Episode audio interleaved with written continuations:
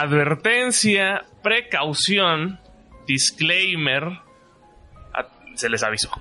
Todo aquel que no haya visto a Dastra, lo invito a ir al cine porque vamos a, a dar spoiler más o menos, ¿no?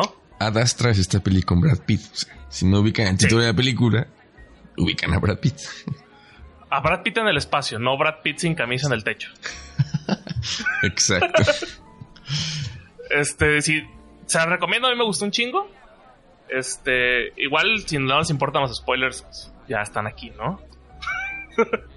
Que nunca he entendido, ¿tú puedes ver una peli sin spoilers? O sea, Mm, teniendo los spoilers, perdón. Sí, yo más bien creo que los spoilers son también una de las cosas que, que ayudan a que una peli pegue más. ¿Sabes? Pero hablando comercialmente. Ajá, hablando comercialmente. Ajá, pero tú. No, yo lo, yo lo puedo disfrutar. Sí. O sea, incluso si es un spoiler muy, muy revelador, como que. ah, Pues no sé, estaban estos ya clásicos de la última de Avengers, donde todo el mundo estaba diciendo de alguna manera que se moría Tony Stark. Es como, ah, bueno, ya sé que se va a morir ese cabrón, pero pues no pasa nada, ¿no? Igual la disfruté.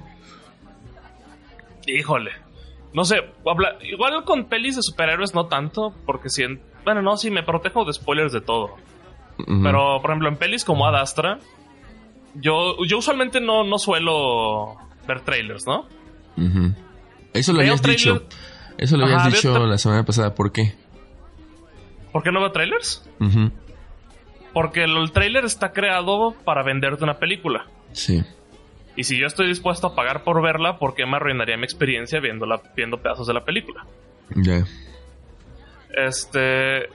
O sea, vi lo, por ejemplo, vi los de Midsommar, no sé, vi los de Joker. Porque son películas que de alguna manera tenía algo- una especie de hype, ¿no? Y que por cierto estoy hasta la madre de Joker, pero es otro tema. Ah, Ayer me preguntaron si la iba a ver y por lo pronto No se me antoja. Por lo pronto no se me antoja verla. no, no, no es mala, o sea, es muy buena, pero tampoco, o sea, yo estoy hasta la madre de que la intenten este, sobreintelectualizar cuando no es tan profunda. ¿Viste el comentario de Fernando Jiménez, este escritor de las manteconchas? el escritor No, de las que- que no manteconchas. lo tengo, ¿qué puso? Puso, o sea, sí está chida de Joker, pero, o sea, también no mamen que en querer, querer convertirla en una película de autor. Sí, exacto. Ese, ese es precisamente mi problema. De hecho, yo Ajá. platicaba con un amigo. Le decía, la película te la venden y quieren, este... Y la película siente que es súper profunda y bien ambigua y con final Mm, abierto.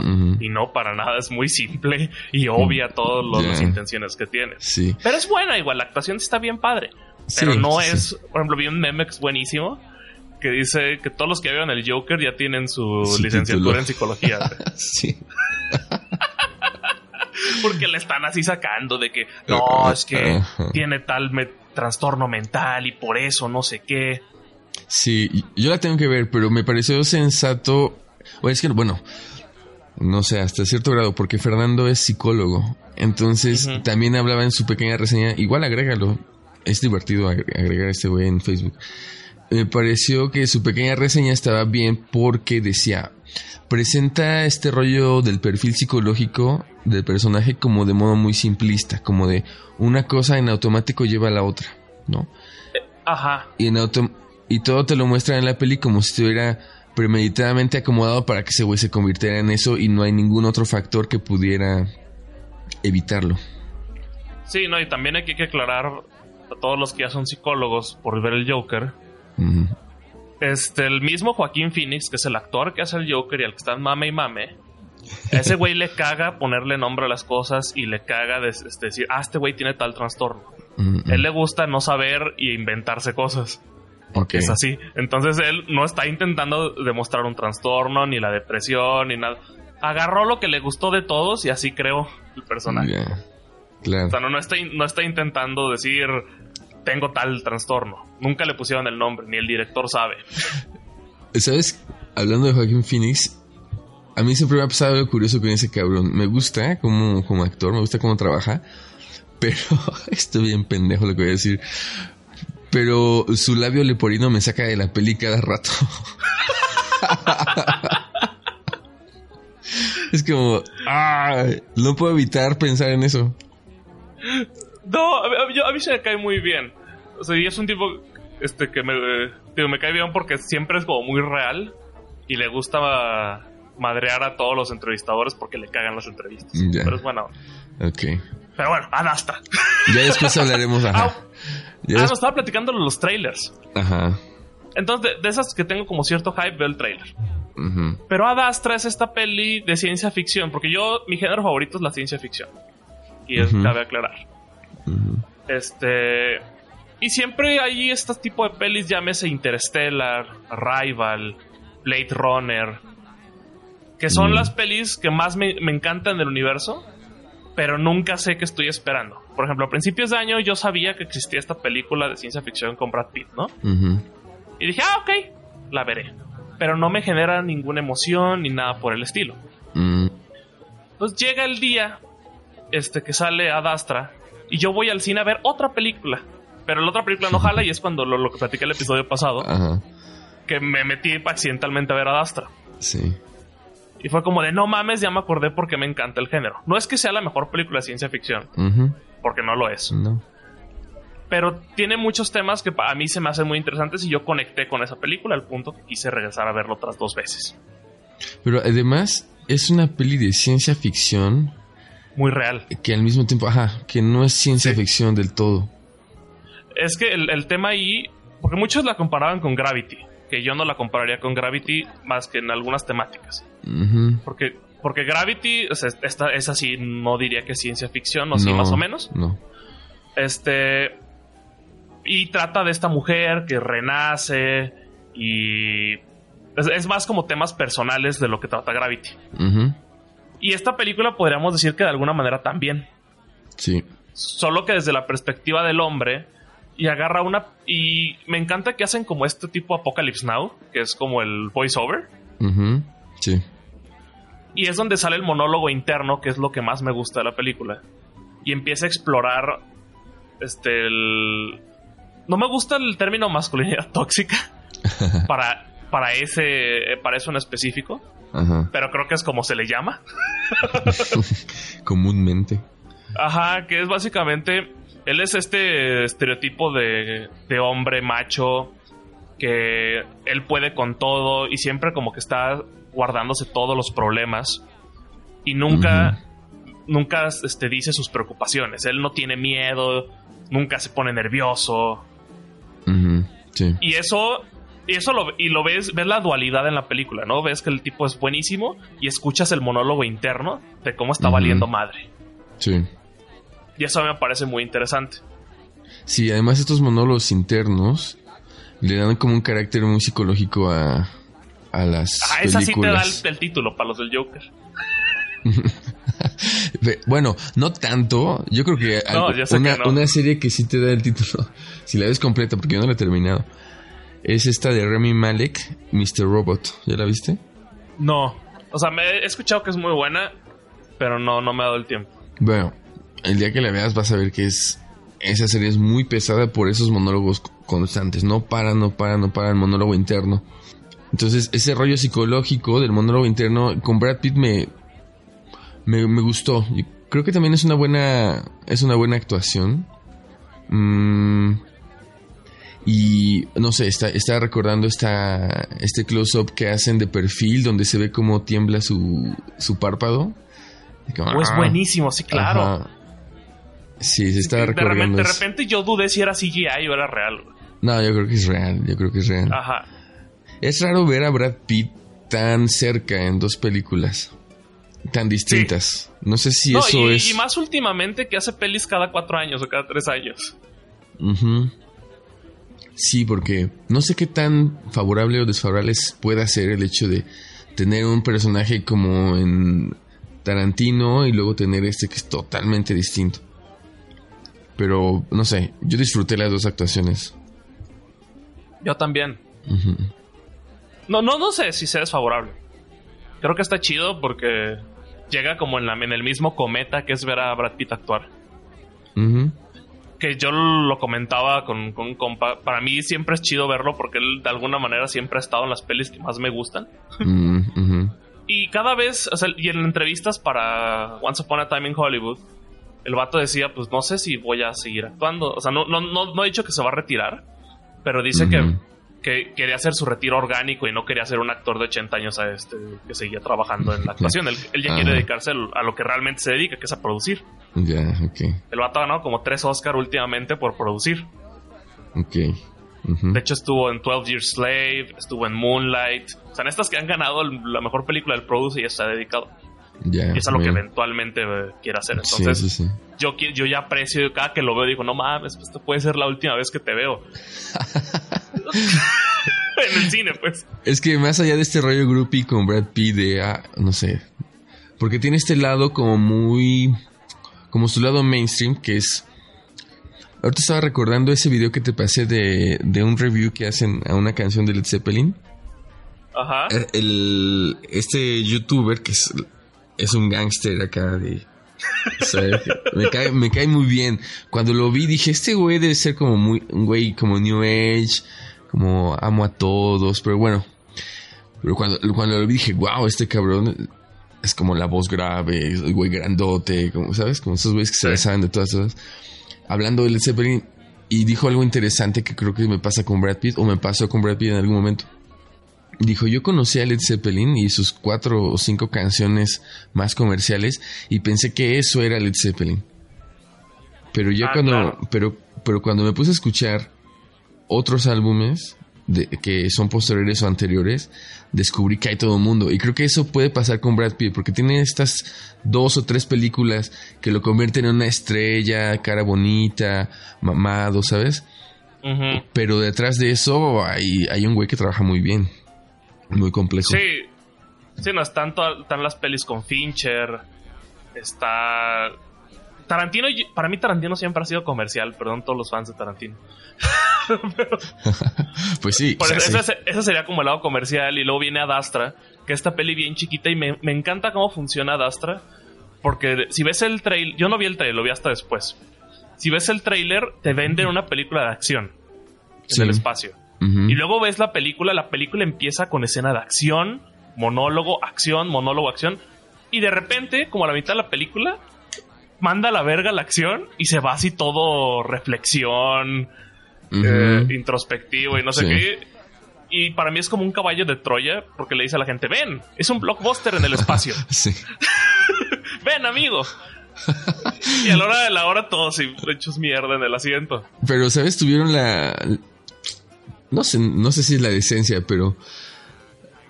Pero no se vieron tan culeros en el trailer para, como para poner la escena de los. de los animales. Los orangutanes que matan gente en una estación espacial. O sea, si te hubieran puesto eso en el trailer, de repente llegas a ver la película y dices, chale, qué cabrones. Pero creo que Sí, decidieron porque no ese- hacerlo. ahí te hubieran vendido una película de terror, Sí, además. pero no, nomás es una escenita. Sí. Que es muy bueno porque para ese punto no sabes si realmente hay aliens o no hay aliens. Sí. Y creo, y- y creo que es muy bueno en eso. Pero antes de llegar al tema de aliens, ya me, nos vemos atrás un chingo. Como a mí me parece muy interesante todo este rollo del, del güey superhéroe. Y creo que tú ahorita me comentaste antes de empezar el podcast que a ti se te hacía raro. ¿Por qué? ¿A, a ti se te hace muy ajeno, güey? Pero, a ver, que, que sea un superhéroe, no entendí la pregunta. No, no, me refiero al el tema de, de no abrirse y estar todo cerrado. Mm, no sé. Siento que no, no lo, yo no lo pondría como una masculinidad tóxica, como dices tú. O sea, el güey es, Ah, como, según yo ese es el término. A mí tampoco me gusta que con ese nombre. ah, es como, el güey es como una estatua, ¿no? Nunca se altera, totalmente concentrado, se aleja de... ritmo cardíaco nomás sube en un par de ocasiones. Ajá. Eh, Eso es algo muy interesante también, pero se aleja de la vida privada. Es un güey que se aleja también un poco de la emoción. Mm, pero no sé, no sé si yo lo llamaría masculinidad tóxica. No sé si yo lo llamaría así. Sí, sí veo como un personaje muy frágil, Sí. O con esta faceta muy dura, y que en, en un momento de la película, cuando deja ir, cuando suelta, o sea, tenemos Que, que es muy bonita esa parte, güey. Es muy bonita, sí. tendremos que hablar de qué son, seguramente vamos a decirlo, pero en esa parte que es casi al final, cuando deja ir, creo que en ese momento es como eh, la... Se transforma. Ajá, la transformación a un güey que acepta su fragilidad, que acepta que necesita poner los pies en la tierra, en la tierra, porque acepta entonces que tiene un lado emocional y que requiere de los otros, ¿no? Entonces regresa a la Sí. tierra y, y renace, que es un poco, sí, también como Sandra Bullock cuando vuelve a poner los pies en la tierra, pero es totalmente distinto. Acá Sí, con- porque hay un tema, que, por eso yo sí, por eso creo que sí entra en el tema de masculinidad tóxica, que sí pasa mucho en hombres, y creo que hasta yo lo, lo he pasado, que constante, si creces en un mundo mediana, ni siquiera tan machista, machista México, Ajá. desde niño es el tema de llorar no es de hombres, Mm, este, tú eres el fuerte, el hombre de la familia, bla, bla, bla, bla, bla, ¿no? Y puedes llegar a creer y pensar todo lo que pasa al personaje Brad Pitt en esta película. Que es, ok, yo recibo todos los problemas, yo los cargo, pues porque yo soy el hombre, yo avanzo, ¿no? Ya. Sí. Y, y llega el punto en el que te puedes romper, o no. Hay vatos que nunca se rompen y nomás están hechos mierda en la cabeza. O emocionalmente y después ya se les pudre el cuerpo, ¿no? Que también tienen que... Ajá. Sí. No sé si esto te lo platiqué, pero la última vez que platicaba con Mel, saludos a Mel, Saludos. este, hablábamos de, de cómo los hombres, tú puedes acudir a ciertos hombres en, en tu vida, ¿no? A ciertas personas que Sí, casi siempre son hombres. Pero es diferente a las mujeres. Porque esto no me acuerdo dónde lo escuché o lo leí. Las mujeres tienen siempre su grupo de amigas, ¿no? Sí. que, que- que puede cambiar durante los años. Pueden ser muy diferentes de un año a cinco años después. Pero si algo, si rompen con el novio, si algo les pasa mal en su vida, rápido les informan qué pedo y se juntan a tomar el café o la chela o lo que sea. Para Sí. informarse y si hay una nueva en el grupo le informan toda la historia anterior. Ya. Eso en hombres no sucede. Esto te lo platiqué creo una vez. eh, escuchaba una conferencia de, de Chucho, de Chucho Misterio. Mencionó que había leído hace, hacía poco un rollo que era como antropología física o filogenética, algo así. Que los, los varones tenemos como, antropológicamente tenemos dos maneras de enfrentar las, las situaciones o, Ah, o sí, los peligros, ¿no? Que es huir o atacar.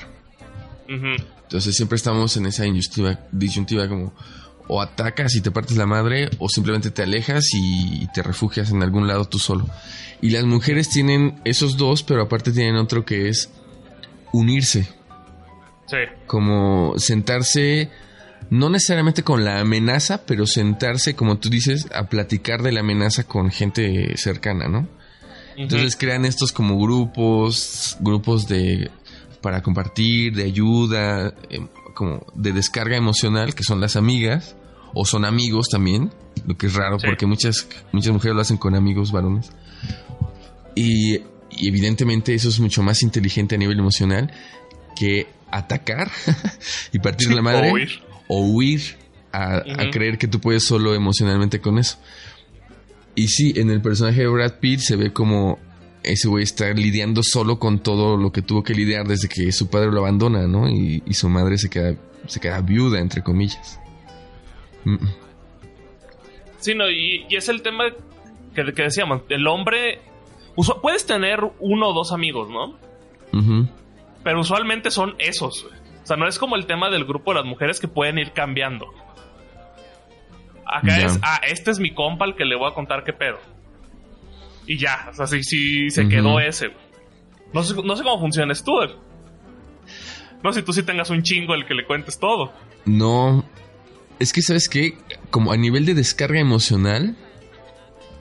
Ahorita estaba pensando, en- a lo mejor la etiqueta de tóxico finalmente sí, sí Te dije que funciona. sí, güey. Finalmente o sea, a mí no me gusta, pero sí, claro que va, güey.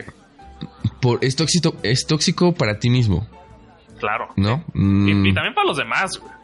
sí, de alguna Porque manera. también en este mismo personaje que, que vemos de Brad Pitt, o sea, ese güey al final del día ma- mandó al, o sea, tiró, tiró su relación al pozo por él, güey. Ujú. Sí, sí, sí. Entonces, Entonces, a ver, ¿cómo funciono yo? Mm, este rollo de descarga emocional casi nunca es con amigos, con amigos varones. Pero, porque además creo que sí va cambiando. O no sé. Bueno, existen, hay como ciertos amigos a los que siempre frecuentas. Pero creo que me ha pasado más con amigas mujeres. El rollo como de sentarme y hablar de, cosas por las que estoy pasando en ciertos momentos, ¿no? O con las ¿Y, ¿y tiras toda la información? Ah, no, te guardas. Yo, es que yo también soy así. O sea, yo también, este, cuando tengo esa conversación, usualmente es con amigas, pero omites información. sí. O sea, es que lo que voy es las morras se cuentan cada detalle hasta de a qué volvió el pedo que se tiró el güey. y nosotros omitimos un chingo de información. Sí. O sea, es como nomás das como ciertos detalles para que te diga lo que quieres escuchar. Este. Yo no sé. y, así, y así te manejas. O sea, igual y no lo haces conscientemente el dar pocos detalles, pero no das todos los detalles. Pues yo no sé si ellas dan todos los detalles también. No sé qué perversidades se guardan las morras. Que lo que sí creo. alguna, pero según yo sí se cuentan todo. La mayoría. Puede haber algunas que no. Yo creo que son más transparentes. Sí. Ajá. Sí, más transparentes que nosotros, sí. Mmm. Claro. Sí, en ese, sí, en ese sentido sí tiene que ver con esta. Con esta educación de. Pues tus emociones son tuyas, tú las tienes que trabajar, porque implicas un rasgo de debilidad el hecho de tener que reflejarlas en alguien y compartírselas con alguien. Es como que no puedes cargarlas tú solo, ¿sabes? Cárgalas tú solito. Y, se y en los hombres se maneja mucho el pedo de, pues es que eres vato, no puedes demostrarte débil, Porque si eres débil te come el mundo. Uh desde niño. O sea, cuando vas creciendo, según yo es más fácil. Porque como que todos ya son más maduros, al menos eso me gustaría creer. Pero cuando, es, cuando eres niño y nomás tienes, eres el reflejo de lo que te están enseñando, no puedes demostrarte débil. Sí, no. No, no, no. Porque, no sé, yo pienso en, estos compañeros. En la primaria, pues, o sea, es. Es un lugar de depredadores a, nivel emocional, ¿no? Y secundaria también. Ajá, y secundaria. Es como. Es, la gente es muy culera en la, en la primaria y en la secundaria. Y esa, esos chavos que tienen una masculinidad distinta, siempre batallan y terminan cambiándose de escuela. Porque no es, no es raro que un vato este, disfrute más estar con, tener amigas mujeres, igual que hay muchas morras que tienen más amigos hombres. Pero a ellos usualmente se les tacha y se les dice de forma despectiva, ay, es que tú eres gay. Y puede que el vato no lo sea. y si lo es, y si lo es, no importa. Pues bueno. Pero se le ataca así. Sí, eso a mí me pasó así tal cual en la secundaria. Porque yo me ah, sentía, porque yo me sentía más cómodo hablando y bromando, bromeando con las morras, ¿sabes? Como como con otros temas de conversación que no siempre era fútbol, que no siempre era ver qué morra te gusta, porque además el ambiente de los hombres en la secundaria es, muy raro. Es como la gente se nalguea, se... Sí, güey, a todas las edades el ambiente de los hombres es muy raro se están tocando siempre, se están albureando. Es como, a mí siempre me ha, me llamado la atención como está este afán por ser el macho alfa, ¿no? Y por demostrar que eres una persona, un varón viril y que tienes ahí como el pelo en pecho y no sé qué. Y al mismo tiempo tienes tantas expresiones de homosexualidad con los hombres que te rodean, con los compañeros como esto de estarse albureando, de estarse tocando los huevos, las nalgas. no, y, está el tema, a veces con los compas puedes llegar hasta... Es que a, decir como frases afeminadas porque estás jugando y así. haces mucho ese tipo de cosas. Sí. Entonces yo nunca entendí eso, nunca, nunca me sentí cómodo. Y hasta la fecha nunca me siento cómodo con ese tipo de juegos. Si estoy en un lugar donde, donde sucede, ¿no? Y entonces me junté con las mujeres, me junté con las mujeres y creo que de alguna manera mi masculinidad no era la no era como el promedio. No digo que ya era consciente de género ni mucho menos, no, era eh, hacía muchas pendejadas y todavía tenía ahí el paradigma muy metido. Pero sí era como alguien menos menos este con menos testosterona, ¿no? Y hasta la fecha. con menos como despliegue de testosterona, no me interesaba. No, todavía no estaba viendo a las morras así como que, ay, quiero coger y, ¿sabes? Como que no tenía la hormona tan desatada. Y bueno, y la gente me decía, pues este cabrón es gay, este cabrón es joto, ¿no? Es como... Y pues me afectó porque nunca tuve novia en la secundaria, pero tuve muy buenas amigas que ya después me fui alejando un poco, pero en ese momento me ayudaron mucho porque era entonces yo entré como es, en esos círculos de apoyo emocional o de descarga emocional. ¿Sabes? Era un infiltrado, era un doble espía. y, estaba padre. Y muchos morros a esa edad no los tienen y yo creo que te vuelves loco. Es que ahí, es donde va la, contraparte. O sea, yo viví lo contrario. Yo sí me quedé en, en el grupo de vatos. Y llega el punto en el que sigues creciendo y yo, tu, yo, yo empiezo a ir a terapia hace como un año, año y medio, eh, eh, con psicóloga. Y empiezas como a, conversar y, y, me doy cuenta todo lo que me cuesta compartirle, aun cuando es un psicólogo. sí. O sea, y, es, chistoso, me acuerdo que se reía mucho de mí. Porque, bueno, no, no, en tono de burla, sino ya que había como cierta confianza. Porque no es como que llegué y se cagó de risa de mí tampoco. Ajá. Porque yo le decía, es que a veces me cuesta compartirte cosas. Y entonces, es que para eso estoy, güey. Eso vienes. Pues sí. Y, era ese tema. O sea, yo viví todo lo contrario. Y por eso para mí tal vez la película significa tanto. Porque entiendo muy bien lo que está pasando el personaje en la película. Sí. Sí, también estaba pensando en eso cuando la vi. ¿Que, yo viví eso? No, que es. Pues más bien los dos. Más bien los dos, ¿no? Ok. Ah, ¿también tú? Sí, porque este rollo de... Ah, no sé, esta incertidumbre, por ejemplo, de, del personaje de no saber si su papá está vivo o muerto, ¿no? Primero. Ajá, sí. Primero. En mi caso, en mi caso, pues cuando se murió un papá, pues ya es como la certeza de que se murió, ¿sabes? No era un agente de la CIA que a lo mejor puede estar vivo en Estambul, o sea. Pero yo sí viví eso. No era en Illuminati ya, claro. Sí, tú lo viviste de otra manera. Y ya en el momento de dejar ir, es, pues evidentemente sí es como algo, algo que viví de, manera como muy directa, ¿no? Sí, no, y, ya para contar, bueno, quiero asumir que todos ya vieron la película. Pero vamos, me gusta hablar de esa parte. Y es cuando digo que la película se transforma y se convierte en este rollo reflexivo. Que para mí es como si volviera como una película chiquitita con poco presupuesto en ese punto. Que se ve bien, que se ve increíble. Y es cuando ya encuentra al papá. Y hay frases buenísimas cuando el papá le dice, güey, nunca me importaste. Ese güey te sale la lagrimita. Él dice, ah, ya sé, pero yo te quiero. Sí. Sí, esa escena es genial. Es, es, esa parte del diálogo es genial.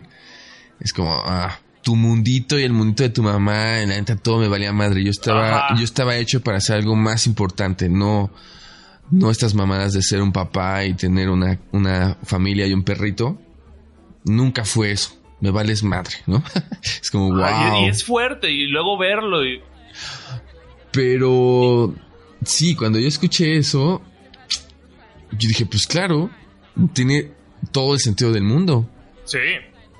¿Por qué un güey que, que, tiene ese estatus a nivel del, ¿sabes? Como ese ejemplar de la especie humana que tiene ese estatus, que nadie más tiene, no sé. ¿Por qué se preocuparía por algo tan terrenal? Ajá, y ha habido personajes históricos, ¿no? Ayer estaba leyendo Alejandro Magno a los 25 años, 28 años, ya tenía un imperio de la mitad de Asia y, en Europa también. Es como, o sea, ese güey no era un güey que, te encontrabas en la banqueta, ¿sabes? Napoleón, eh, no sé, los faraones. ¿Por qué porque estos personajes históricos tendrían que preocuparse por cosas por cosas tan estúpidas de la vida cotidiana. es interesante. ¿Por qué deberíamos de preocuparnos? También sería la teoría de nosotros como terrenales. Porque de repente, o sea, la película donde va después de eso, es como este güey como intentando salvar al papá. Y llega un punto que se vuelve literal el dejar ir donde te, en imágenes es literal suéltame. Sí. Que es- y empieza a dar vueltas. Y es cuando yo encuentro como ese momento que me parece tan bonito. Y luego tú lo dijiste ahorita bien chido que luego es tocar tierra, que es literal todo. Este. Que, que es algo muy interesante verlo y te acuerdas de cuando. Precisamente lo comentas, cuando tú tienes ese momento de dejar ir. Sí. Es durísimo. Y luego cuando ya deja ir, llega a este punto donde el vato está girando, está dando vueltas. Y se hace la pregunta, ¿por qué debo de seguir? Porque él ya se dio cuenta que todo lo terrenal es terrenal y son cosas estúpidas. Ajá. Y, y todo lo demás también son cosas estúpidas. Todo, todo. Porque sí lo son. Ento- so- en- Entonces es por qué continuar. En ese momento él alcanza un estatus como parecido al de su papá, ¿no? De, Sí. tengo en mis Sí, manos. porque él llegó hasta donde mismo. Ajá. Además, salvó al universo en teoría. claro, es además esta, esta metáfora de. Siempre es como el rollo del padre, ¿no? Es como. ¿Hasta dónde llegó tu papá y hasta dónde vas a llegar tú? Ujú. Entonces, ¿vas a llenar los zapatos de tu papá? De alguna, de alguna manera. No importa a qué se dedicó, pero los vas a llenar. Entonces, en ese momento él llega y tiene la posibilidad de, de ir más allá o de regresar. Sí. Cuando en el regreso te lo hacen ver que no tiene nada. Igual que Ajá, allá. Sí. No tiene nada en ningún lado. De hecho, en algún momento lo dice, no tengo nada que perder. Sí. Y, no lo dice como de esta forma cheesy. Así como cursi de, ah, no tengo nada que perder. Lo, lo No. dice mu- muy sincero el güey. Y aceptando que tal vez... Porque yo, yo, para mí, yo platicaba con una persona con la que fui a verla en la segunda vez. Cuando llega la nave del papá, Ajá. el, ah, porque esta persona me decía, es que, ¿cómo sabía que iba a regresar? Y es el tema, es que él no sabía que iba a regresar. Ujú. Cuan- Cuando, llega y no embona su nave Ajá. y la deja ir, es ese punto en el que él dice, pues a ver cómo le hago. Sí. Pero Sí. ya no sé si voy a volver o no, Claro. porque no tengo nada que perder. Claro. Pero ahí adentro hay una esperanza de que haya algo. Que esa esperanza al final del día también la tiene que dejar ir. Entonces ya no tiene nada ni, ani- ni allí ni allá. Ajá. Allá refiriéndome a la Tierra. Sí. Sí, también esa, ese rollo de dejar ir su cápsula es como, bueno, ya llega un punto en el que, que no hay regreso, ¿no? Es como, Ujú. entonces en- es en ese momento donde tal vez me ponga a pensar como en la moral de la película, o sea, la moralina esta de, pues vale la pena regresar a casa, porque sí hay una casa, sí hay una vida que vale la pena, aunque sea el perrito y aunque sea la novia y aunque sea Ajá. la carrera, regresa y pon los pies en la tierra. Mm. Entonces ahí ya, o sea, si, si me pongo a sobrepensarlo, pues es la parte que menos me gusta de la película, ¿no? Tal vez pudo haber De terminado, acuerdo. tu- pudo haber terminado con otra cosa más a lo, a lo bestia de yo quiero ser Napoleón y quiero ser Alejandro Magno, ¿no? Y, y ya dejo atrás todo. Que eso hubiera sido fuertísimo también, güey. Claro. Porque allí. O sea, eso, la parte de la moral estoy de acuerdo que probablemente sea lo que menos me gusta. Pero la evolución que hace el personaje en tomar esa decisión probablemente es lo que más me gusta. Ujú. Porque lle- llega un punto donde el vato, o sea, cuando ya, ya regresó y está en la nave, cuando toma la decisión de que sí quiere continuar, que eso es a lo que quería llegar. O sea, cuando ya no tienes nada y cuando aceptas que todo es estúpido, porque todo es estúpido en la Tierra y todo lo que vivimos son cosas estúpidas. Ajá. Este, de hecho, por eso hay otra película que me encanta que se llama Ghost Story, que básicamente trata de- trata de decirte que nada de lo que hagas en la vida importa. O sea, Ujú. porque mucho, siempre está el tema de trascender, ¿no? Y de que probablemente todos hacemos, y este tema creo que lo hablamos en algún punto ya, Sí. pero de que quieres hacer cosas por seguir vivo. Pero realmente no, o sea, eventualmente te vas a acabar, tus hijos se van a morir, los hijos de tus hijos se van a morir, no vas a trascender, nadie te va a recordar. Al Beethoven eventualmente lo van a olvidar. Entonces es como encontrarle. Pues igual y no esa razón, porque no es como algo racional. Pero encontrar tus motivos para hacer las cosas que haces. Si es que Ujú. quieres hacerlo por algún motivo o no. Porque puedes hacerlo así como, ah, pues nomás lo hago por hacerlo, ¿no? Hacerlo me refiero a vivir. Sí. Y eso es lo que a mí se me hace muy interesante, que el vato en algún momento dice, ok, voy a continuar porque quiero mejorar yo. El rollo de la mujer es lo que quizá no me encanta tanto. Este, porque ahí creo que ya sí lo hacen más cursi de lo que debería. Sí. Pero yo lo tomo como un rollo de, ok, es, es para mí es el momento en el que el vato se da cuenta de todos los males, de los, demonios que estaba cargando. y es cuando él decide, ok, quiero mejorar yo mentalmente. Claro. Y, es, y, dice, y dice esta frase, es, espero el día en el que ya pueda estar, este, que ya no esté solo, algo así. Y, no, y no se refiere como a estar rodeado de personas, sino, según yo, es como ya soltar esos problemas. Sí. Y luego tiene todo este monólogo ya que está en la tierra platicando de todo lo que ya va a hacer. que se hace muy chido. El tema el de la mujer es como de... Ah, no sé. sí, no tenía que ser Porque lo resuelven muy... Sí lo, sí, lo resuelven como muy sencillo cuando era más complejo que eso. Sí, eh, bueno, es que tal vez esta crítica, esta crítica de la moralina de la película de por qué querer estos aires de grandeza en lugar de, de, regresar a tu casa, a la tierra y vivir esa vida chiquita que, también vale la pena, pues a lo mejor es una crítica que, que no es tan válida porque en realidad la peli nunca se trató de esta ciencia ficción de Alejandro Magno que conquista el espacio. A lo mejor nunca se trató de eso. Era como el, era la metáfora y era el pretexto para tratar este otro rollo muy terrenal, muy psicológico de ah, pues yo siempre estuve solo.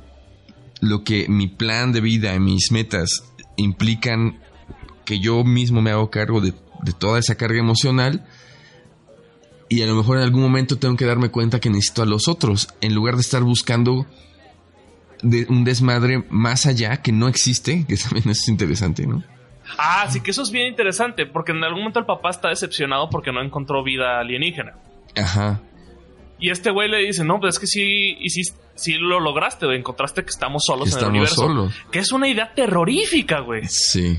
O sea, yo lo pensaba después y es, ok, yo, yo soy de los que cree que sí hay algo más afuera porque se me hace egoísta creer que no. Y da cierta incertidumbre, ¿no? Te da cierto temor que sí haya, pero da más miedo pensar que estamos solos.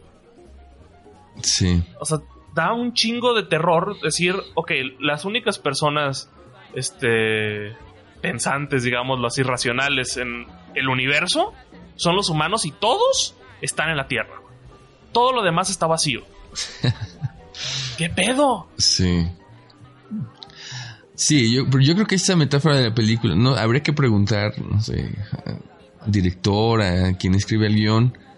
Yo creo que esa gente es, en, el fondo, cree que cree que sí hay algo allá afuera, pero... Ah, sí, yo, yo escuché entrevista con James Gray, el director y escritor. Y el vato decía, o sea, yo sí creo que hay aliens. Simplemente me pareció interesante hacer una película que te diga que no hay. Sí, porque es este rollo de...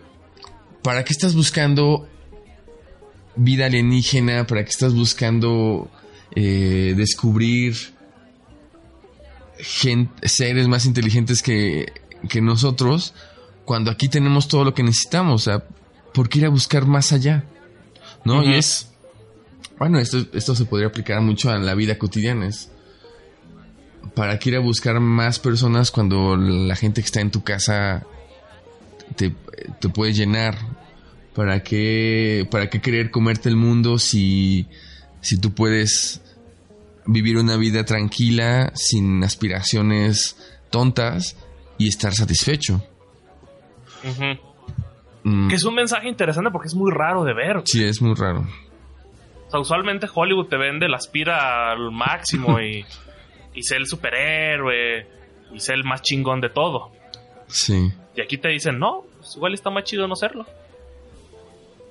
Sí. Sí, está interesante. Por eso es la ciencia ficción rara.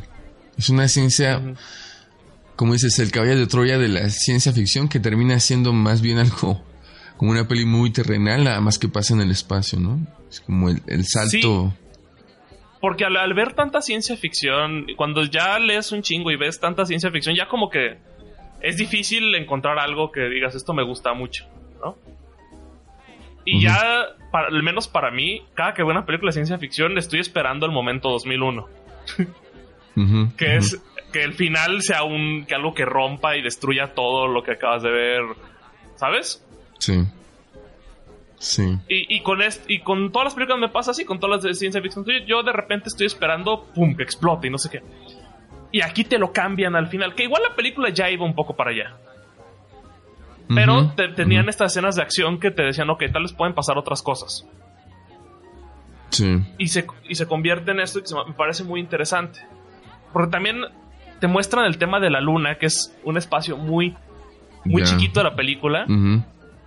Que, que te muestra como todo, que el capitalismo invadió la luna, ¿no? Y hay un Applebee's, DHL.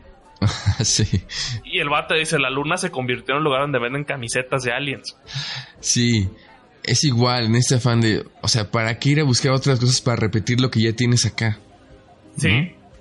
Porque además de todo, de todo eso de repetir, llega una pregunta que se me hace bien chida. Y es, ¿cómo? Porque para el año que entra en 2020 ya hay un plan de hacer base lunar. Ujú. ¿No estás enterado de eso? Sí. La NASA va a hacer una base lunar y van a hacer una base, ¿cómo se llaman? Estación espacial, la que va a estar girando alrededor.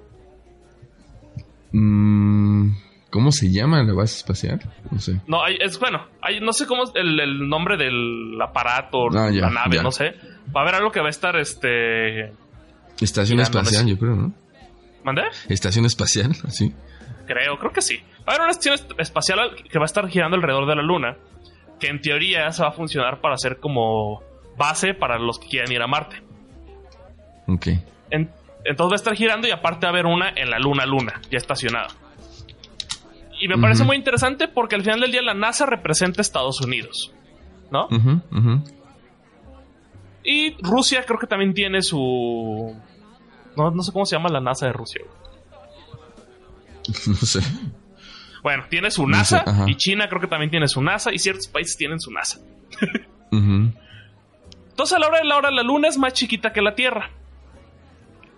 Sí. Y a huevo va a haber pedos de repartición de tierras. ¿Por qué una NASA merece más tierras que otra NASA? güey? Mm. O sea, ¿quién va a decidir, ok, a ti te toca tanto? Y luego ya que está entrando la inversión privada con Tesla. Tesla ya también está yendo a la luna. Y la luna es tierra de nadie. Sí. O sea, ¿quién le dice quién puede hacer la base más grande que otra? ¿Y Mm, por qué? Bueno, sí, sí, ¿Y sí. pondrías gobernantes en la luna? ¿Y quién, le, ¿Y quién le da el derecho a ese gobernante de gobernar la luna?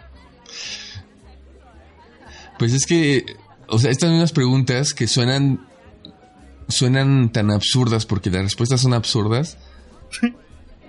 Son, aplican para la historia de la, de la, de este la Tierra. planeta, ¿no? De la repartición Ajá, acá. exacto. Es como.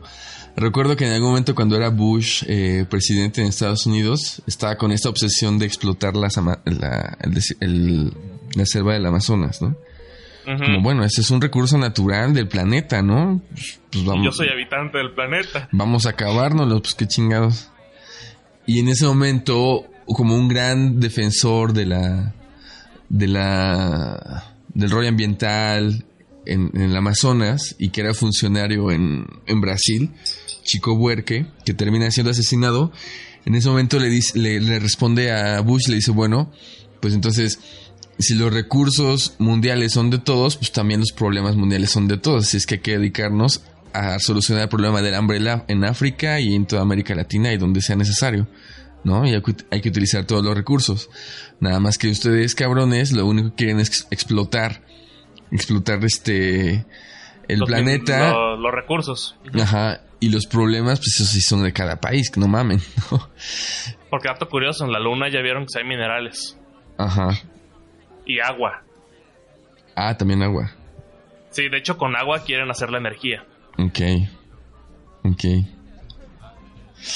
Sí. Sí, mm, pero en la luna no hay un cabrón. Por ejemplo, este cabrón se puede decir, si los recursos son de todos, pues lo usamos para todos. Pero en la luna no hay ningún nativo, güey. O sea. ¿qué te da derecho a ti, tanto de gobernar o de hacer lo que quieras, como de luchar y decir no hagas eso? Mm, Es como el pedo. Sí. Y luego, porque esta peli me puso a investigar mucho. Hay, en la peli hay una parte donde salen unos piratas, güey. Ajá. que disparan.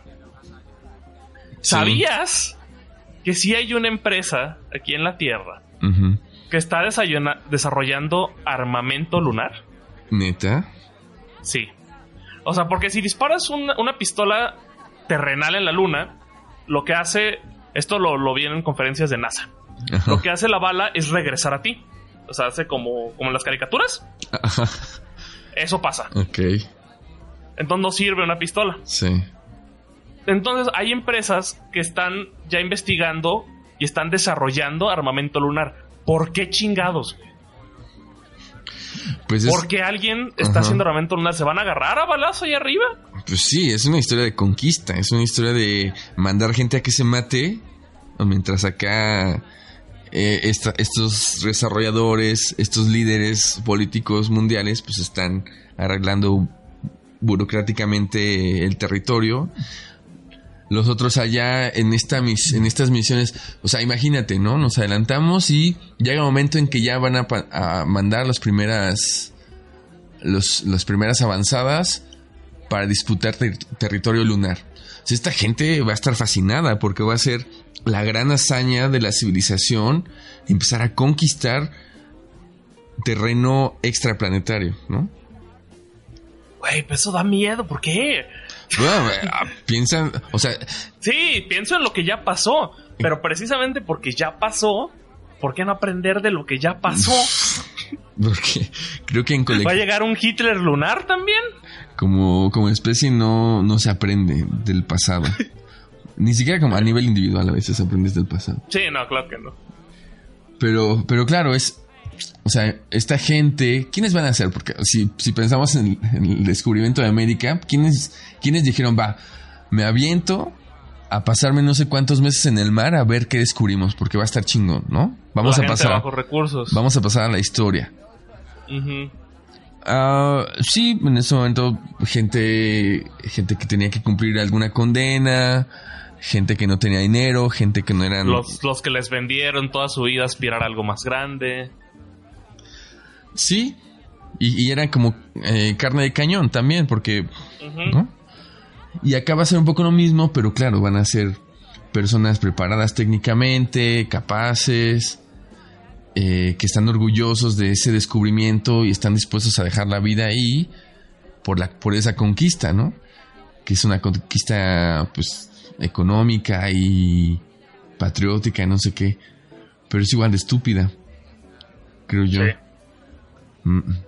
Sí, yo creo que como especie no, no, no somos capaces todavía de aprender del pasado.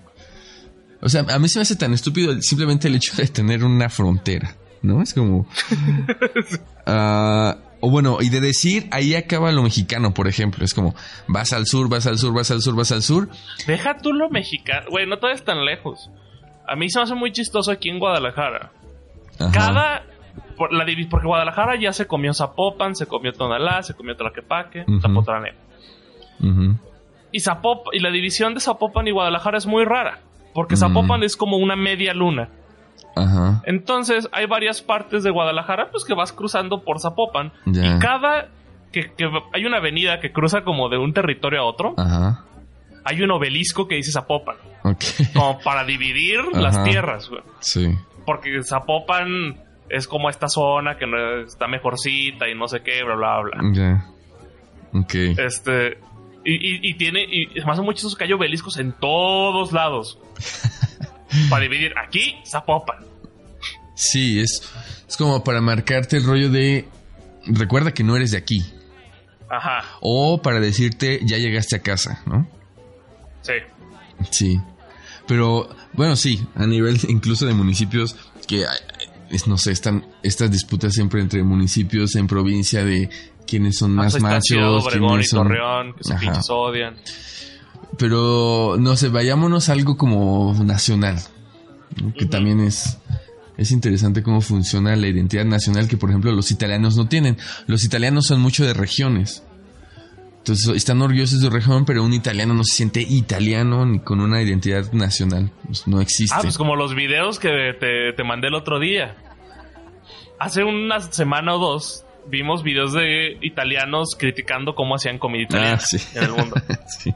Y había unos güeyes que eran los de la pizza que veían cómo hacían la pizza los demás. Decían, ah, esa madre es romana, güey. Ajá, Esa, madre es, esa madre es comercial, esa madre es pop, güey. Sí. sí. Son súper exquisitos los, los italianos. Que no- bueno, habría que a conocer como los gentilicios de cada región que se me hace que les gustan más. Pero este rollo entonces de las fronteras es... Entonces tú vas bajando al sur, al sur, al sur, y llega un momento en que ya se te acaba lo mexicano, ¿no? Y lo que hay del otro lado ya es completamente extraño, es el enemigo, hay que cuidarse de él. Pero es tan estúpido decir, ahí se acaba mi empatía con la gente. Hasta esta, esta frontera. Lo que hay más allá de la frontera ya me vale madres. Si les pasa algo, si les explota una bomba, si se muere una enfermedad, con que no me invadan, con que no pase de este lado, está bien. Pues si lo piensas, esa gente que está del otro lado de la frontera, no sé, Guatemala, tiene mucho más que ver a nivel de identidad, a nivel de todo, con la gente de Chiapas, que lo que tú tienes que ver con la gente de Chiapas. Claro. Entonces, esa gente es más cercana a- entre sí misma que lo que tú puedes ser cercano con alguien de- del otro lado de la frontera, del sur o del norte. Entonces, y, y decir, ahí se acaba, ahí se acaba mi, mi identidad, ahí se acaba mi nacionalismo, justo en esta línea imaginaria, se me hace tan absurdo. O sea, esas divisiones se me hacen tan absurdas. Y bueno, Sí, no, y, y luego también. Como el nacionalismo es absurdo en general, güey. claro. Sí, sí, sí. El, el defender una bandera y. Y una, y, y una ideología que es una religión. Es como, ¿por qué, güey? Así como, pues. Esto es para los que ya cuestionaron la religión, para los que no, pues qué chido que sigan ahí. Pero así como se cuestiona a Santa Claus y a Dios y a lo que tú quieras, vamos a cuestionar por qué, por qué identificarte con unos colores y un águila que está comiendo nopal. Muchachos, eso no pasó. no mames. No, pero si- si, observas los símbolos patrios de los países, o sea, empezando por el mexicano, siempre aluden a la guerra y aluden a este rollo de... Pues el, el himno nacional, güey. Sí, siempre es violencia, siempre es el enemigo, ¿no? Y es, Sí. es muy, es muy violento. Esta anécdota, tengo esta anécdota de cuando iba en la primaria, me tocó ser abanderado de la escolta. Entonces, por rollos de promedio, por rollos de conducta, no sé qué, pues yo, Sí. yo tenía que ser el abanderado, ¿no? Y lo rechacé, dije, no. Dije, no, la neta, no quiero. No quiero porque, primero, pues, eso implica un buen de tiempo. La gente está ahí ensayando lo de la escolta a mediodía con el solazo en- encima. Es como, chale, qué hueva, ¿no? tienen coach. Estar, estar asándote ahí, deshidratándote.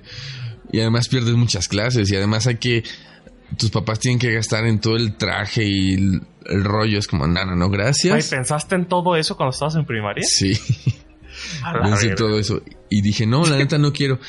Y entonces la maestra me dijo, pero es que es una manera de demostrar que eres un alumno aplicado, que bien, o sea, como un alumno ejemplar. Y yo dije, pues no, la neta no necesito como demostrárselo a nadie. Y lo rechacé y pusieron a otra, otra morra. Eh, pero nunca me sentí identificado con ese rollo militar. O sea, y hasta la fecha no he hecho mi servicio militar y no lo voy a hacer por lo mismo, porque simplemente Yo tampoco. no estoy de acuerdo, ¿no? De acuerdo. no estoy de acuerdo con esta cultura eh, militar de la conquista. He tenido alumnos, por ejemplo, tuve alumnos en la de prepa y en, en especial, en, en especial un alumno que le decían tomato, no sé por qué. El tomato. Y decía, ponía muy rojo cuando corría, güey. Yo era de esos. era súper moreno, no sé por qué le decían tomato. Y el morado, güey. Saludos al tomato. Ese güey decía, yo quiero ser policía para ayudar a mi país. Decía, no mames. Decía, no, o sea, hay una... Y eso pasa también con mucha gente que piensa que el ejército es esta gran institución que va a ayudar al país. De cierta manera sí, pero está en este imaginario como que ser nacionalista, patriótico, portar las armas, estar dispuesto a morir por tu país, es, es un honor. Oh, no, perdona, pero no. Es, ser, ser un fan de esta cultura patriótica y militar implica siempre estar dispuesto a matar al enemigo y, y- primero, no hay enemigos, no mames, ¿no? Pero un militar es exactamente lo mismo que una porra de fútbol. sí. Es lo mismo, güey. Sí. Estar tocando y el, ban- el tamborzazo, güey, en la porra, es lo mismo que estar agarrándose a putazos porque te per- perdió tu equipo. Sí. Y no sé por qué hay un afán de siempre. de siempre marcar límites. Y entonces en tu cabeza crear enemigos. ¿no? Sí, es- No, y siempre, por ejemplo, a mí se me hace muy chistoso. Porque yo tengo este, primos que tienen hijos, ¿no? Y hay muchos que les han inculcado el rollo del fútbol, que sí, qué bueno que les, que les inculcan el fútbol, es, es bueno el deporte. Es divertido y les puede gustar. Pero ya in- inculcarles el fanatismo se me hace ya violento, güey. Porque Sí. es, ok, le vas a las chivas, le vas a la América, el de enfrente es tu enemigo, güey. Ajá. El que porte una playera amarilla si la tuya es rojiblanca, lo debes de odiar, güey. ¿Por qué? Porque sí, güey. Creo que es una de las cosas que más nos ha pervertido y que más pudre a, a- no sé si llamar humanidad, civilización, especie, lo que sea. Este afán de competición se me hace horrible. Entonces, ahorita... No, y te viene desde la escuela, güey, que es horrible también este pedo. De, siempre es como. el- creo que se llama sistema de competencias, ¿no? Sí. Cómo funciona la educación. Y, y es el rollo así de, ah, mira, este es el ejemplar, no sé qué. No, güey, debe- hay un, debería ser diferente ese pedo. Sí, la gente que defiende el sistema de competencias dice, es que no se trata de competir, se trata de desarrollar habilidades que te hacen competente para el pensamiento crítico, para la, a su la madre lengua, esas habilidades. para... No, no, no, pero es...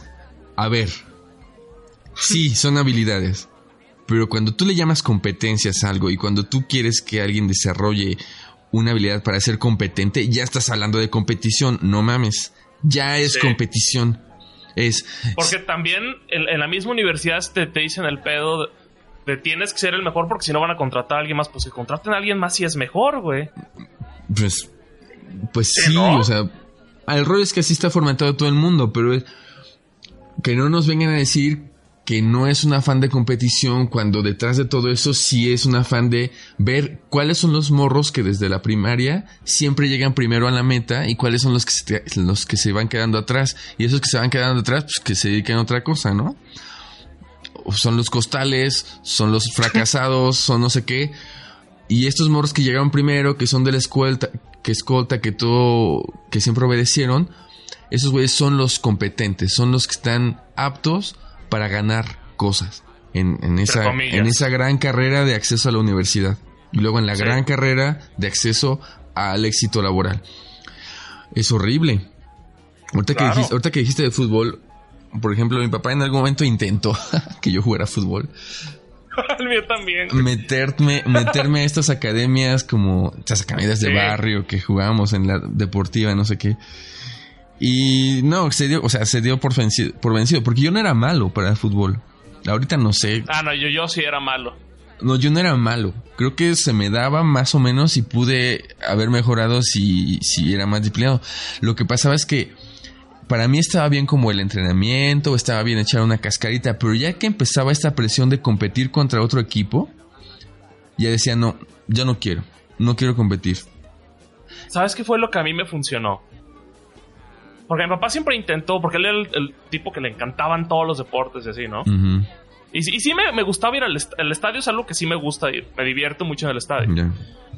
Este, cuando no se pone violento y cuando no es un rollo de clásico o así. Cuando es un partido X, yo me lo paso chido. Sí.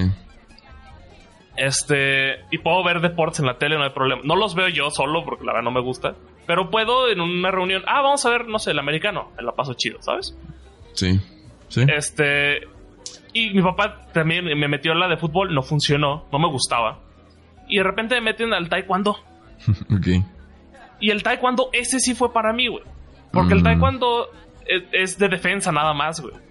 Ya. O sea, sí hay esta área de combates, que es la que es famosa, que esa era bueno, pero no me gustaba. Ok.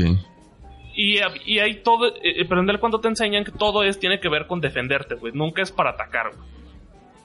Que es ahí también deberíamos cuestionar por qué deberías defenderte. Pero llevan mucho esa ideología de no, nunca uses esto para atacar. Sí, es como esta filosofía más oriental, ¿no? Es totalmente Ajá. distinta. Y eso en mí funcionó porque yo sí como que manejaba esa bandera, güey. Yo nunca hice artes marciales, ninguna. Ninguna. Tal vez Tal- hubiera sido interesante. Pero ¿Te has peleado, güey? Sí, ya tiene mucho tiempo. Bueno, no tanto. Ahora que lo pienso. Ahora que lo pienso, no tiene tanto tiempo que iba a agarrar a chingadazos. Pero ¿Cómo te fue, güey? es esta parte animal. Bueno, la última fue como un, solamente un simulacro, no, al final no pasó nada porque me dio un poco de pena. Me dio un poco de pena porque ya, ya era un don más grande que yo y dije, ay no, pobre don, o sea, neta sí, o sea, yo tenía claro que le iba a partir su madre porque estaba Sí. súper enojado porque era, porque estaba, porque soy más alto que ese güey, porque pues ya era un don un poco más grande que ya no es ágil, en fin. Dije, no, ya, ni modo, ¿no? Me aguanto. Y la vez anterior fue de darle un aventón igual a un don, porque, porque me insultó. Y sí, lo, así como lo aventé y se fue de nalgas por allá y, y dije, "Ay, chale, como que ya párale, porque si no también te vas a meter en, en broncas. Pero recuerdo que una vez, cuando estaba en la uni, andaba con una morra y me dijo que un güey la estaba molestando, la estaba molestando, como que semana tras semana ese güey la molestaba, ¿no? Esa, le- Y salió tu macho, güey. pero esa era la historia de la morra. Ajá, sí, Ajá. pero nunca escuchaste la otra, güey. Claro, porque yo ahora digo, pues la neta, a lo mejor la morra también andaba ahí como, este, buscando algo con ese. rascándole los huevos al león. Ajá, y a lo mejor andaba buscando algo con ese güey. Y luego para hacerse la, la víctima me dijo que la molestaba. Pero recuerdo que un día íbamos a la calle y... Salió lo macho. Y me dice, mira, es ese güey. Entonces yo lo alcanzo. Lo alcanzo corriendo. Íbamos con otra amiga. Maite. Lo alcanzo y lo agarro del cuello. Y estaba súper enojado. Entonces lo tenía agarrado del cuello. El güey ya estaba poniendo rojo. Y llegó un compa como a defenderlo. Entonces lo, lo mandé así como a la chingada. Y se separó. Pero igual, o sea, de madreármelo no me lo madre. Pero digamos que... Pero, o sea, sí sacaste ese pedo de, ah, es ese güey, déjale, voy a partir su madre. Sí, como muy animal, ¿no? Sí. Y ahora digo, chale, por esa morra la neta no valía la pena. O sea, Güey, es que técnicamente, por nadie, güey. pues sí. Pues A sí. menos, es que no sé. Yo soy, no me, no me encanta agarrar, este, resolver cosas a putazos. Sí. Porque siento que no va a resolver nada. Es nomás como que haces más grande el pedo. Sí. Pero debes. Igual cuando estás en secundaria, cuando estás en prepa, prepa más o menos. No, no sé si defiendo tanto los golpes en prepa. Pero ya es un pedo de pues todos tienen cierta edad, güey. Es Ah. darse, es pues ver, güey, no vale la pena, güey. Agarrarme a pergazos. Pero sabes que yo siempre tuve esta carga. Cuando, cuando iba en la primaria sí me peleaba más. Era sí, como o sea, era- tú fuiste un vato peleonero, güey. Pero es que, ¿sabes? Ahorita voy a dar la explicación que tiene que Yo ver creo que por eso el taekwondo me ayudó mucho. Aunque no lo creas, tiene que ver con la peli Adastra. Ok, adelante. Es como, a ver. Pues en la primaria yo era el güey más alto de la escuela. eh, por mucho. Es decir, hubo un momento en que me. En que se detuvo mi crecimiento, ¿no? Pero era como en la secundaria. Pero era un güey muy alto para la primaria. Eh, mi papá pensó que en algún momento iba a llegar yo a medir como dos metros, dos metros diez, porque estaba creciendo muy rápido. Entonces, o sea, imagínate ese güey como alto en la primaria, que es buena onda, pero también tenía como mis momentos de testosterona leve. Y, Sí. y yo me peleaba porque mis compas me pedían que les hiciera paros. Entonces me- Ah, me, acuerdo que era. Me acuerdo que era muy. que era muy intenso. Ajá. O sea, y ojo, ojo, yo estaba junto a gente como este cabrón David que te digo que está en la cárcel, ¿eh? O sea, ese güey, ese güey era de miedo. Ese güey Sí. era un güey chaparrito que se ponía con cualquiera y le partía su madre a cualquiera. Yo no era tan bueno como ese cabrón, pero era el güey grandote. Que sí, Ujú. que es, o sea, ese güey era un, era un pandillero, era un, un malviviente. Yo no, pero algo tenía. Entonces, era esto como de hacerle para los compas y agarrarse chingados a alguien, ¿sabes? Porque yo tenía este, siempre en estas historias familiares estaba como la juventud de mi papá que había crecido en una zona de, la Ciudad de México, pues, una zona peligrosa, que fue un niño buleado, que en algún momento en la secundaria o al final de la primaria se rebeló y empezó a madrearse a gente y después creció y era como súper callejero, súper fiestero y se hizo fama porque era muy bueno para pelear. Entonces mi papá era de esta gente que iban a buscar para que hiciera paros, ¿no? En la casa es como... Y mi abuela es como, ay, otra vez ya ven estos cabrones y, y venía como la bola de 20 cabrones para ver cómo se peleaban papá. Entonces, estas historias de las leyendas familiares de tu papá era súper bueno para los madrazos siempre me marcaron mucho. Entonces yo dije, creo que yo tengo que ser igual, ¿no? Güey, estoy viendo... Por eso nos identificamos con ese cabrón, güey. Sí, exacto. Porque tengo una historia muy similar. Ya. acercándome a la secundaria, que es cuando... Mi papá cuando muere es cuando yo tenía 11 años, cuando más o menos estaba en secundaria. Este, y, yo ya años después, muchos años después, como que regresando, recordando, me di cuenta que él te estaba preocupado porque me bulearan, güey. Ya. Porque él fue un tipo que, era. nunca vi fotos, güey, no, no sé. Pero él platicaba que era muy gordo, ¿no? Cuando estaba joven. Ya. Y llegó un punto en el que algo pasó. No sé qué pasó. Me, me hubiera gustado platicar sobre eso que se mete a todos los deportes habidos por haber. Ok. Y se hace bueno en los golpes, en todos los deportes, se hace muy bueno. Ajá. Eventualmente termina hasta eh, trabajó cuando estaba en la carrera en la penal, güey, de policía. ok. O sea, el güey era bueno para los chingazos. Ajá. Y era el macho alfa. Ok. Entonces, pues y, no, y no decirlo como en este tono, como de era rudo ni nada, simplemente pues, eso, era como lo que representaba, ¿no? Este. Y ya empecé, ya empecé como a relacionar puntos, por eso nos integramos con ese cabrón. Sí. Sí, yo tenía estas, digo, tenía este, este background, estas historias de mis abuelos, de mi mamá, porque mi mamá lo, conoció todavía en su etapa de, de que era súper callejero. Y mi papá era un tipo súper carismático. Era, era alguien más alto que yo. Medía más de un 85 y además era como de estos cuerpos como súper anchos, ¿no? Sí. Entonces era un güey que sí, verlo enojado te daba miedo. Pero era güey como súper amiguero. O sea, dice mamá que en la calle de repente llegaban a casa de la abuela y se juntaban 20 cabrones a saludarlo y ahí como hacían una mini fiesta nada más porque lo veían pasar en ese sentido era mucho más amiguero y carismático que yo. Yo soy como más huraño. De acuerdo, igual. Ajá. Entonces, yo decía, bueno, pues. Y él, y él sí lo llegó a decir, es como tienes que defenderte y, si está más chico que tú, tienes que ganarle. Recuerdo que una vez me regañó porque yo me peleé en la escuela y llegué con el labio partido. Y me dijo, lo primero que me preguntó fue, no me dijo cómo estás, no me dijo nada, me dijo, ¿era más alto que tú? y, le dije, no. Me dice, ah, pues entonces la cagaste. En otras palabras, ¿no? O sea, en otras palabras.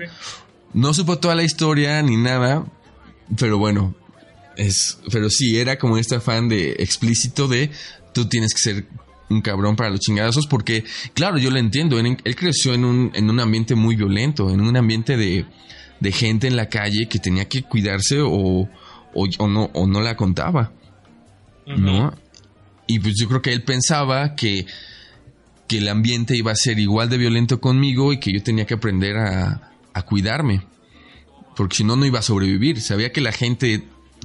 Sabía que la gente como suave, débil, estas masculinidades como más, digamos, menos de testosterona, pues se las iban a comer. Y yo creo que eso le preocupaba. Y pensando en. ¿A darle? Es que estaba, recordando una anécdota de cuando iba en la uni. Iba en el, en, el autobús a la uni y en, en, una parada de ya llegando a Querétaro, este, porque en ese, en ese momento trabajaba fuera de Querétaro. Ya llegando a Querétaro en autobús, se sube un güey. Se sube un güey como de dos metros. Un bigotote así de estos rancheros. Camisa de cuadros abierta con el sombrero en la que mano. huelen a madera, güey. sí. Te lo juro, esos güeyes huelen a madera, güey. Con las botas, ¿sabes? O sea, como el mexicano estereotípico Sí, de rancho. Huelen a. Sí, sí, sí. como- pero de estos güeyes que han trabajado la tierra toda la vida, ¿sabes? Sí. Como el arquetipo o sea, original. Si yo tuviera que pensar en un güey para representar eh, lo que sale en muchas caricaturas de lo que es el macho, tendría que ser ese güey. Sí. Entonces, se sube y se sube enojado porque el chofer no se paró donde se tenía que parar. Entonces, no- hizo parada más adelante. Entonces sube y le dice, ¿por qué te paraste más adelante? Así, ¿no? Ujú. Y entonces el chofer, que era pues más bien un güey chaparrito, como más delgadito, dice, ah, es que, es que ahí eh, atrás se paran los autobuses locales y nosotros nos obligan a pararnos más adelante. Y dice, ah, mira, qué cabrón, hijo de la chingada. Y se va y se sienta, se sienta, ¿no? Justo atrás de ese güey. Y pues nadie le dice, ese güey, Para- Y es un rollo alfa ese pedo. claro, y ese güey no le podía contestar porque se- de Claro. ese güey de, de una cachetada lo, lo desmayaba seguramente. Entonces, en la siguiente parada, el cabrón sí se para donde, donde tenía que pararse eh, en la parada, pues, ¿no? Y le dice... Se enojó más. Ajá, se enojó más. Le dice, no, que no te podías parar aquí, hijo de tu puta madre. Entonces yo me acuerdo que, que no mames, este güey se lo va a agarrar a madrazos, ¿no? Y ni ¿Cómo cómo... va a matar aquí? Sí, claro. Y yo no lo voy a defender, no soy pendejo. Yo veo, güey. Yo soy antropólogo, güey. Yo- Y el chofer, el chofer no dijo nada. O sea, se quedó callado como diciendo, no, no, no puedo decir nada. Ya, yo sé, yo sé cuáles Sí, son perdón, mis señor. limitaciones y no voy a decir nada. Y yo dije, ahí me quedé pensando, dije, no mames, hay un abismo de diferencia entre la manera de ser de este güey y lo que yo soy, ¿no? Sí. Hasta físicamente y, luego a nivel de actitud y de, de todo, o sea. Pero claro, ¿cómo yo, cómo sería yo si fuera un güey de dos metros con cuerpo de estos, un cuerpo de toro, bigotes, una vocesota? Y ¿cómo sería? Pues, No creo que seas. Es que no sé si el cuerpo y la voz te hace, hace- te hace alfa automático. Yo creo que sí. No. te- yo digo, tiene mucho que ver con cómo creciste y quién eres. Y, y cómo, y cómo te enseñaron las cosas. Y desde qué punto empezaste a cuestionar qué es lo correcto y qué es lo incorrecto. ¿No? Para ti. Porque no hay nada correcto para todos. Pero ¿crees que si este cabrón hubiera nacido en, no sé, en, a ver. Pues ese es- güey, es mira, si ese güey hubiera nacido con un chingo de varo en familia millonaria, hubiera sido mi rey. Ajá, sí. Y cero bueno para los putazos. O igual es bueno, pero no, no hubiera, hubiera tenido una actitud tal vez similar en cuanto al, al tema de se cree más. Pero no, no sería este güey rudo, sino sería, ¿qué onda, Pops? ¿Sabes? sí. Sí.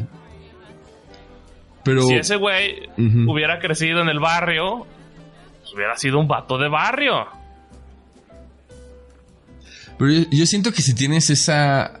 Si estás equipado físicamente como ese cabrón, te puedes dar el lujo, aunque seas un güey. medio- Equipado físicamente. Ajá, ¿no? Es como, te tocó ese cuerpo, te tocó esa interfaz. te tocó ese hardware, ¿no? no lo decidiste, o sea, eso es genético, eso no lo, eso no está en tus manos. Sí.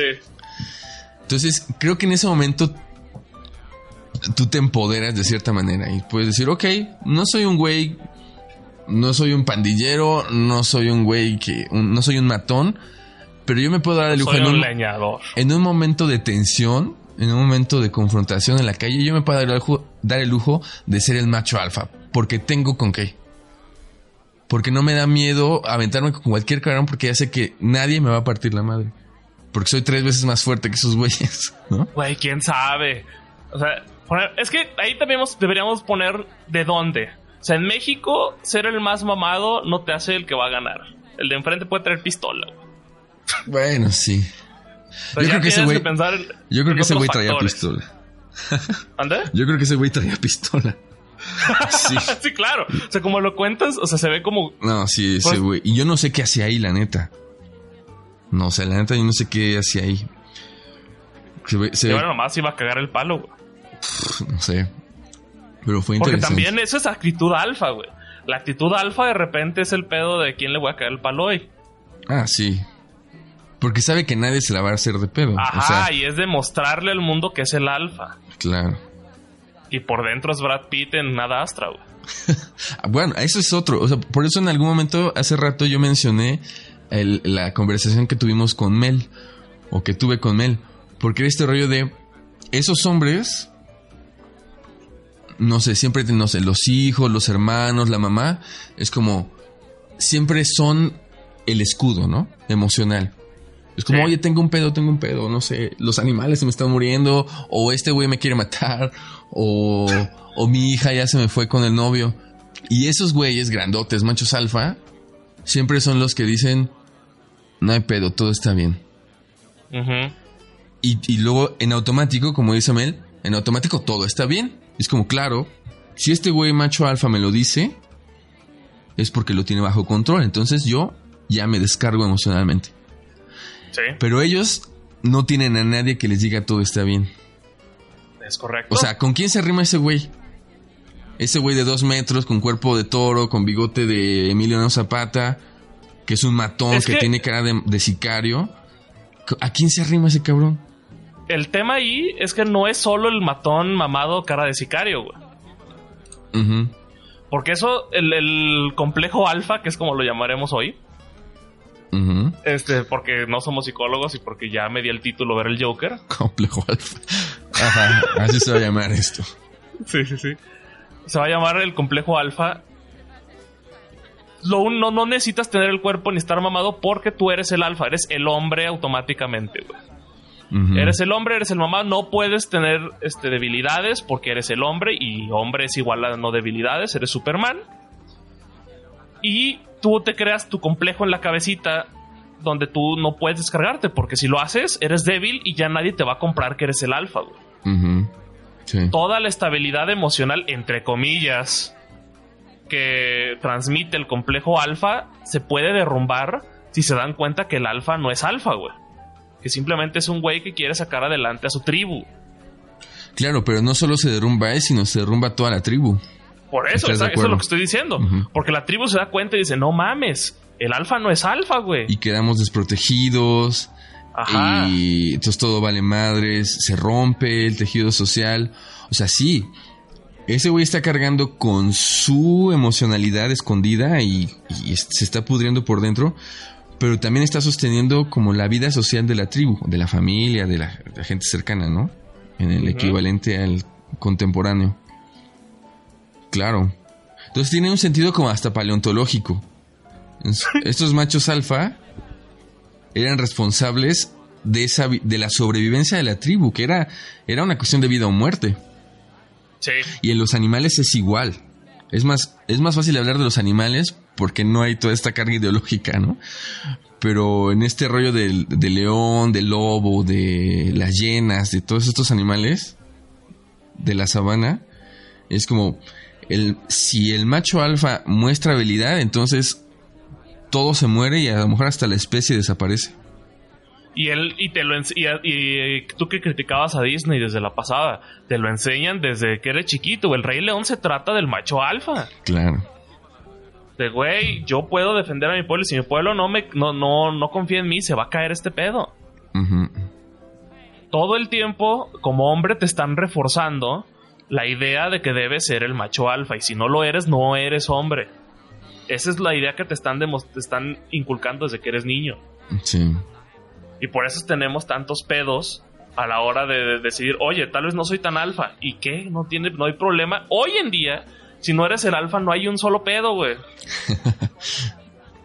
o sea, la, la idea, Sí. y es algo que Adastra también menciona, no es, no es que el alfa esté cargando todo el equipaje, güey. Es igual y puedes manejarlo, güey. Te puedes ir al psicólogo, que es importante. Si eres alfa, por favor, ve al psicólogo.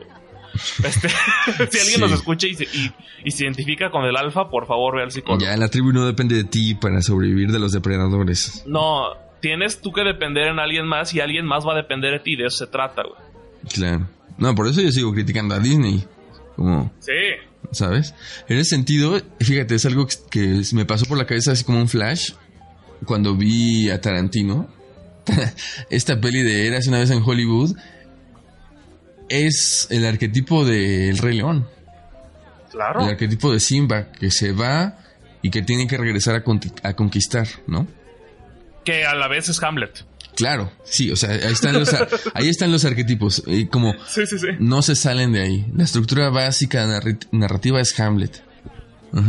Y es este es la Odisea, ¿sabes? Entonces, estos grandes estos, gran- estos grandes fundamentos narrativos ahí están y se disfrazan de, de anime, de leones, de un actor de Hollywood, pero pero son Y los por eso está tan cabrón cambiarlos. Y es que también cambiar, no, no sé si me encanta el término cambiar, pero entenderlos, porque también muchas veces están estas frases, todos los vatos son lo mismo, ¿no? Es una frase que algunas morras dicen mucho. Pues también hay que entender por qué todos los vatos son lo mismo, güey. Claro. Y por qué todos los vatos no son lo mismo.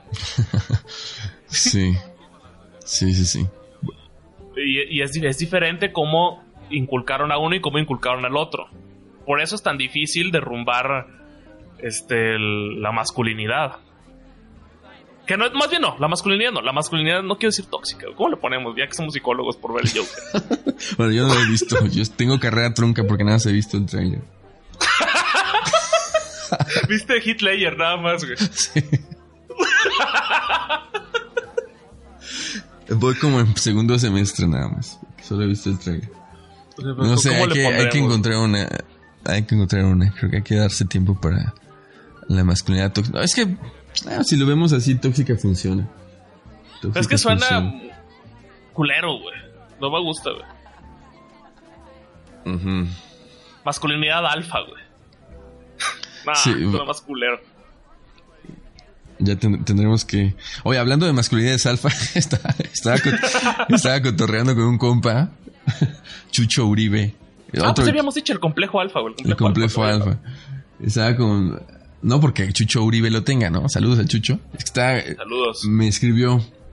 Me dijo, güey, cuando publiqué el último podcast en Facebook, me escribió Ajá. y me dijo, güey, está chido el podcast, está chidillo. ¿no? Y dije, ah, ok, qué chido que seas fan, Ah, ¿lo escuchó, güey? que seas una groupie. Ya hay, hay varios que escuchas, supongo. Este, Saludos, güey. Ese güey Perdón es- si digo una mamada, güey. Soy joven, güey.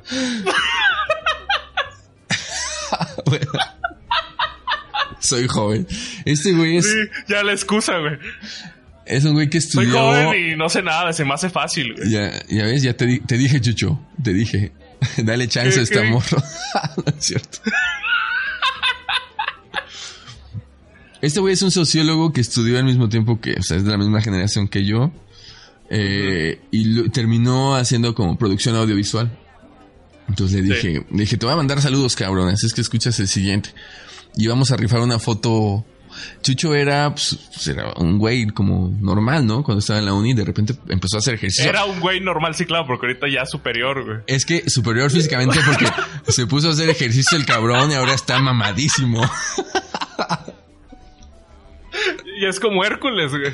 Ahora es un macho alfa. Entonces le dije, yo creo que vamos a rifar unas fotos tuyas, cabrón. Vamos a rifar Sin el playera, pack. en la playa. Vamos a rifar el pack de Chucho Uribe. Así es que quien esté interesado en participar en la en, ¿En la rifa? en la tómbola, que nos envíe un mensaje en Instagram. Nos tienes que mandar un mensaje que diga yo no soy, yo no tengo el complejo alfa, güey. y así entras a participar Por- por, el pack de Chucho. Por el pack de Chucho Uribe. Así es que Sí. ya sabes, ¿eh, Chucho? Ya está dicho esto. bueno, complejo alfa. Complejo Sí. alfa. Bien, me gusta. Habrá que buscar una rola para el complejo alfa. Y sí, al final, la peli de Ala- Ad Astra también es la peli de Simba y de Hamlet y de la Odisea. No mames, no me la demerites tanto. Es que eso es, en el fondo, Pero todas las películas. es un este una sátira. En segundo grado, ¿no? Hay que tomarla en Ajá, en segundo, segundo grado. grado. Sí. Pero no dijimos lo del segundo grado en este podcast. Es un ¿Cuándo se comentario en segundo grado.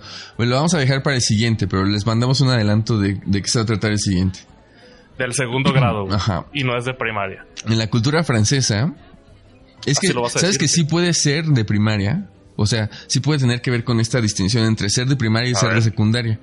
Porque en la cultura francesa está este rollo de que cuando tú estás en la primaria, pues es como muy básico, muy elemental. Pero cuando pasas Nada a más, las... güey. ¿Cómo? Nada más en la primaria. Va, como, sí, ¿no? la cultura general. Y cuando pasas a la secundaria ya alcanzaste un nivel de complejidad más cabrón, ¿no? Entonces es como... Teoría. Ujú. Entonces, bueno, después empezó a usar esto de segundo grado, como hablando de la secundaria, para otras cosas, cosas que tienen que ver con la lingüística. Y en la cultura general francesa está este dicho de siempre te toma las cosas en el primer grado. Eso, siempre te lo tomas literal, relájate un poco y tómatelo con el sentido inverso.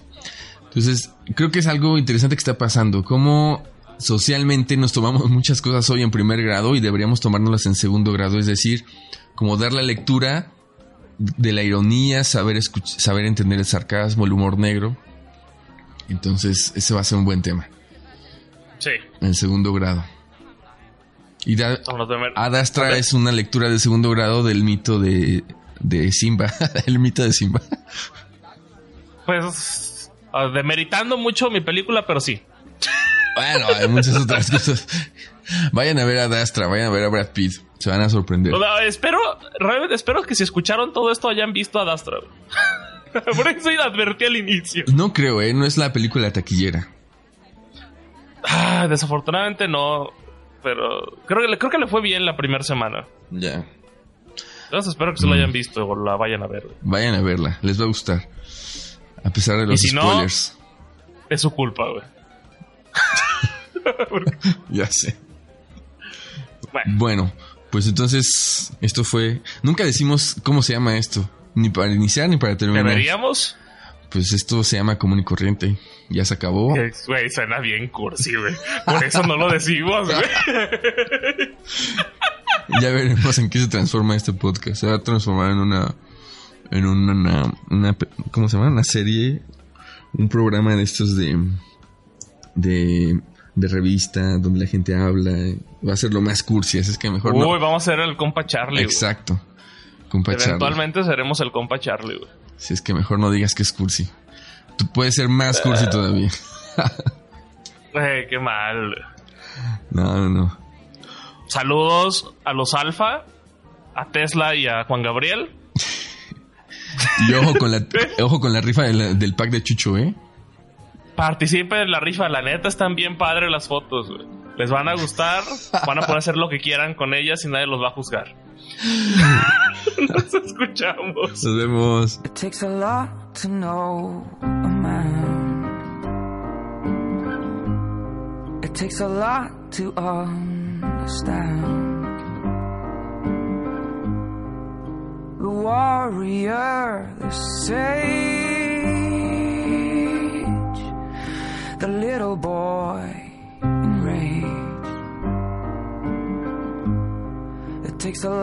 to know a woman. A lot to understand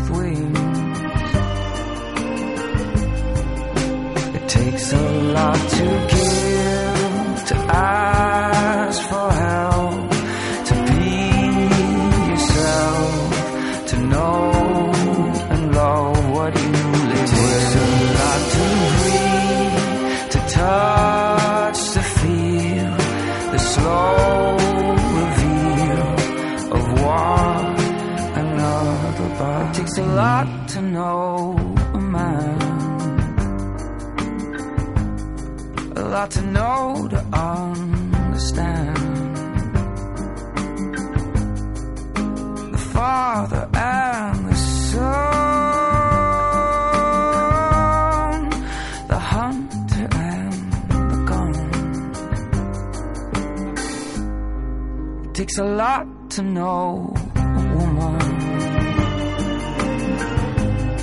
A lot to come